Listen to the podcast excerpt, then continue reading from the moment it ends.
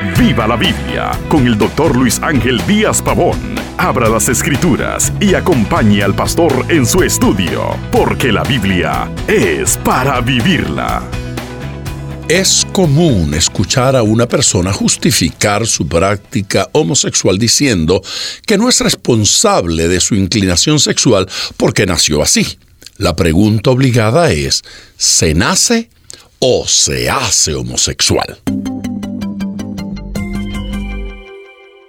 Debemos remitirnos para pensar en este tema a la misma creación de Dios cuando el Señor nos habla del diseño humano y su propósito. Al leer las escrituras encontramos que este diseño consiste en hombre y mujer.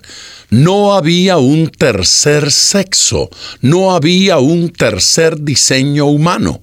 En Génesis capítulo 1, versículo 27, la escritura declara, creó Dios al hombre a su imagen. A imagen de Dios lo creó, varón y hembra los creó. Este diseño masculino y femenino respondía al propósito de procreación. En Génesis capítulo 1, versículo 28 continúa diciendo, y los bendijo Dios, y les dijo, fructificad y multiplicaos, llenad la tierra y sojuzgadla. La única manera de que exista una procreación es dentro de esta combinación hombre y mujer.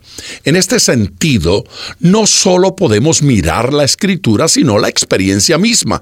Nunca existirá procreación entre dos hombres o dos mujeres. La familia aparece únicamente donde se sigue el plan divino.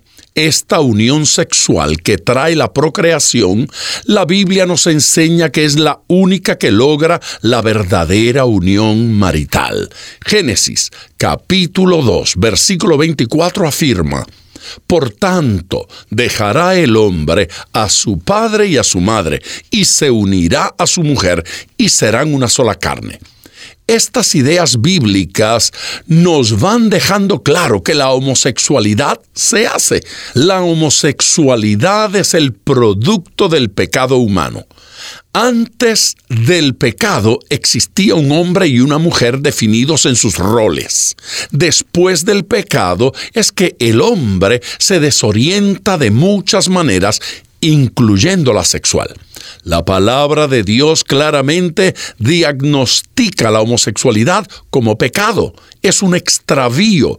Romanos capítulo 1 versículos 26 y 27 dice, Por esto Dios los entregó a pasiones vergonzosas, pues aún sus mujeres cambiaron el uso natural por el que es contra naturaleza, y de igual modo también los hombres, dejando el uso natural de la mujer, se encendieron en su lascivia unos con otros, cometiendo hechos vergonzosos hombres con hombres y recibiendo en sí mismos la retribución debido a su extravío.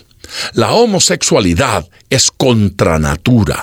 Esta práctica, la Biblia dice que es vergonzosa y por tanto desmoralizante. Además, es una práctica que tiene como consecuencia el juicio divino. Quien se entrega a este pecado termina siendo una persona solitaria, sin hijos y sin Dios. Otra de las consecuencias es los riesgos de enfermedades que se pueden contraer. Con la gracia y el perdón de Dios se puede salir de la homosexualidad. Se llega a la homosexualidad por una decisión y por una decisión se sale. Invite a Jesucristo a ser parte de su vida y alcance la plenitud del plan de Dios para usted. Y recuerde, ponga todo su corazón al estudiar las escrituras, porque la Biblia es para vivirla. Acompañe regularmente al doctor Díaz Pavón en su estudio personal de la Biblia. La experiencia de décadas de ministerio de la palabra son vertidas en cada jornada. Usted puede adquirir copias de esta enseñanza visitando nuestra página web www.diazpavón.com. Esté atento, participe en nuestro próximo estudio y viva la Biblia.